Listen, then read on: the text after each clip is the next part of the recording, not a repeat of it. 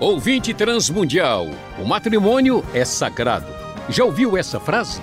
O número de divórcios mostra que muitas pessoas não pensam assim.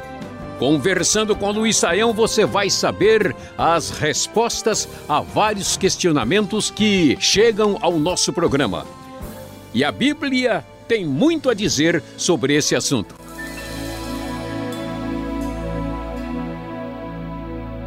Hoje vamos falar sobre poligamia, a pedido do ouvinte Ricardo de Franca, em São Paulo. Quais são os textos bíblicos que nos impedem de termos mais de um cônjuge ao mesmo tempo, professor Luiz Saião? Uh, olha, André, uh, o que, que, a gente pode dizer? São muitos textos bíblicos que nos apresentam a, a, o ideal da monogamia. A gente mencionou, já falando aqui sobre o tema do matrimônio, o texto de Mateus 19 e o que, que a gente pode dizer? Mateus 19 vai nos dizer o seguinte: né?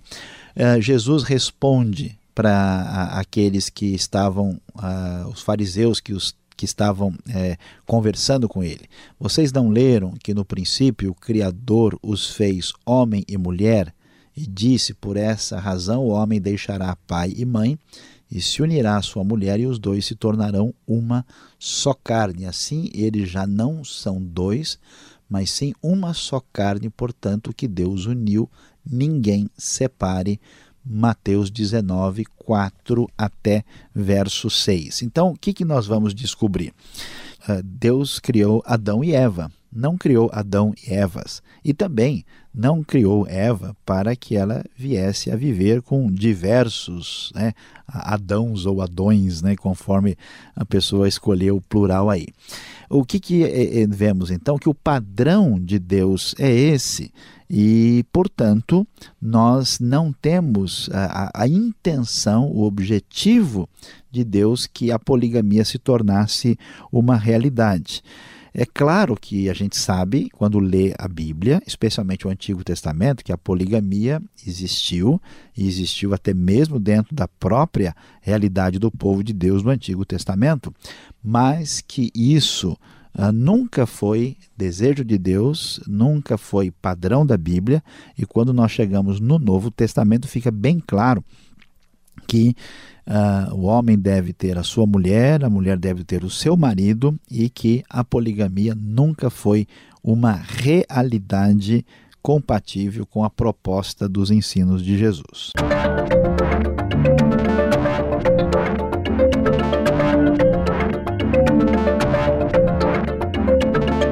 O Ricardo ouviu de um pregador que Deus permite essa prática da poligamia, professor Luiz Saião, pelo fato de os patriarcas Abraão, Isaac e Jacó terem sido polígamos. Até temos aí casos de rei Davi, rei Salomão.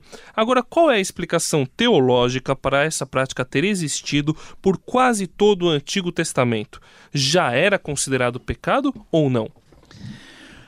Olha, André, a pergunta do Ricardo tem toda a razão né? e a gente precisa entender o que, que acontece aqui. Quando a palavra de Deus é, ela é revelada, ela se manifesta a, aí na história, é, ela vai é, entrar num processo que a gente chama de revelação progressiva da parte de Deus. Isso quer dizer que muitas coisas que aconteciam no passado nunca foram, como nós dissemos, a plano de Deus, nunca foram exatamente o propósito inicial de Deus, mas por causa da realidade do pecado, da maneira como a sociedade funcionava, a gente pode dizer o seguinte: Deus pegou o povo nesse ponto. Como é que era a realidade do mundo antigo patriarcal? Era uma realidade de poligamia, mas não como muitas pessoas imaginam, a poligamia no sentido de alguém de um homem desfrutar de diversas mulheres. A, a, o pensamento é diferente. A poligamia era um tipo de, de, instituição social antiga que tinha um propósito assim mais propriamente social mesmo, no sentido em que um indivíduo que fosse próspero no mundo de recursos limitados, ele ficasse responsável para cuidar de diversas mulheres, não que ele tivesse várias mulheres à sua disposição e, portanto, ele uh, se contentasse com isso eh, e, e não tivesse a responsabilidade. Pelo contrário, quando você lê os textos, a gente descobre que a, a ênfase na responsabilidade é muito maior do que na ideia popular que alguém pode ter que o indivíduo estava ali com várias mulheres para se alegrar com elas. A ideia não é essa. Então, o que, que a gente descobre? Que apesar dos textos sinalizarem a existência da poligamia, se a gente lê direitinho e com atenção, a gente vai descobrir que o texto apresenta uma crítica velada forte sobre a poligamia. Por exemplo, quando a gente lê a história de Jacó. A gente sabe que Jacó né, se casou não porque ele tinha a intenção original, ele se casou com primeiro com Lia ou Leia, por causa né, do que Labão, seu sogro, fez, e depois ele se casou com Raquel, que era de fato a mulher a quem ele amava. Isso já mostra que ele tinha uma esposa a quem ele não amava, ele era casado pelas circunstâncias. E depois ele teve, filho com as concubinas. O que acontece? A casa de Jacó era uma confusão, porque tinha filhos de mulheres diferentes, a relação entre eles não era a mesma. Jacó preferia os filhos da mulher amada, e aí André, o circo, estava armado a coisa estava complicada e o texto conta isso para a gente para mostrar, tá vendo como esse negócio de ser casado com várias mulheres não vai dar muito bom resultado. Então, nesse sentido, uh, a gente pode dizer o seguinte, que a poligamia foi tolerada no Antigo Testamento por ser uma realidade de uma sociedade que se organizava assim. Mas ela não é de modo nenhum plano de Deus, ela não é a, a referência que vai dar bons resultados na sociedade e por isso, à medida em que a revelação bíblica avançou e se tornou bastante nítida e clara, é, ficou definido que a poligamia de modo nenhum era uma realidade desejável. Digamos que alguém está em uma cultura que permite a poligamia, professor, mas essa pessoa se converte e é dito a ele que a poligamia é pecado. Como fica? Deus tolera nesse caso como tolerou na época dos patriarcas ou ele tem que se desfazer das outras mulheres e ficar só com a que ele realmente gosta? Ah, André, vamos pensar sobre o assunto, porque aqui nós temos uma questão bastante delicada, né? porque aqui nós temos um, um conflito, um confronto bem nítido entre uma realidade da, da revelação completa em Cristo Jesus e o ambiente onde certos contextos culturais que permanecem até o dia de hoje têm a prática da poligamia e aí quando os dois se encontram a coisa fica complicada. Como é que a gente deve agir? Bom, em primeiro lugar, não dá para esconder a realidade do evangelho. O evangelho vai ser bem claro, ele vem para confrontar a vida eh, equivocada das pessoas e essa vida é, precisa entender a vontade de Deus com clareza. Então, essas pessoas serão confrontadas. Ah, agora, como é que elas devem lidar com isso? Em alguns casos, em algumas circunstâncias, até vamos dizer, é, é, é fácil, é razoável lidar com isso. Às vezes a pessoa tem um casamento ali recente, tem uma situação numa sociedade onde as coisas podem ser resolvidas.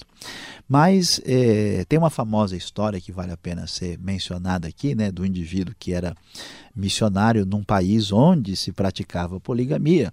E aí ele tinha duas mulheres e então o missionário disse para ele, olha, agora você só pode ter uma e senão você não tem condição de ser cristão e não pode ser batizado. Aí na outra semana ele voltou, pronto, agora eu estou tudo certinho, eu já posso ser batizado. Aí é mesmo, como é que está a sua situação? Agora só tem uma mulher. Mas como?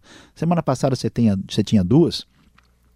Que aconteceu com a outra? Não, a outra eu matei e jantei ela nessa semana. Quer dizer, o missionário levou um susto, porque as condições daquele ambiente cultural tinham soluções assim que ele não imaginava. Então, às vezes, para resolver uma situação dessa, a gente, como se diz, né, cobre a cabeça e deixa o pé de fora. Às vezes, numa sociedade assim simples e que a gente às vezes chama de primitiva, a situação de poligamia é muito complicada, porque aquela pessoa que vai ser, entre aspas, né, é, abandonada, não tem para onde ir, ela vai morrer de fome, né? ela vai viver numa circunstância. Então, em alguns contextos, o que pode ser feito é a pessoa é, se mantém como cônjuge, o que pode ser dito para a pessoa, olha, é melhor você é, não ter um envolvimento íntimo com essa pessoa, né? mas você mantém a sua responsabilidade como alguém que cuida, ah, e a partir de agora, né, já que o evangelho entrou nessa cultura, a pessoa recebe a orientação que os seus filhos vão ser criados de uma outra maneira, vão ver a, a situação de maneira diferente, porque ah, nem sempre uma solução simplista vai conseguir resolver toda a situação. A cultura é confrontada, tem que ter sensibilidade para a situação específica em si, deve-se evitar que a pessoa uh, viva de uma maneira frontalmente contra uh, o evangelho e deve se preparar a próxima geração para ir numa direção diferente e nesse sentido até um certo ponto, André, nós podemos dizer que há uma, uma certa tolerância uh, como houve no passado, mas de uma maneira um pouco diferente, já que temos a revelação completa. Este foi o programa Conversando com Luiz Saião. Produção e apresentação André Castilho e Luiz Saião. Locução Beltrão. Realização Transmundial. Envie você também suas perguntas para conversando@transmundial.com.br ou escreva para a Caixa Postal 18.113, CEP 04626-970 São Paulo, capital. E até o próximo programa.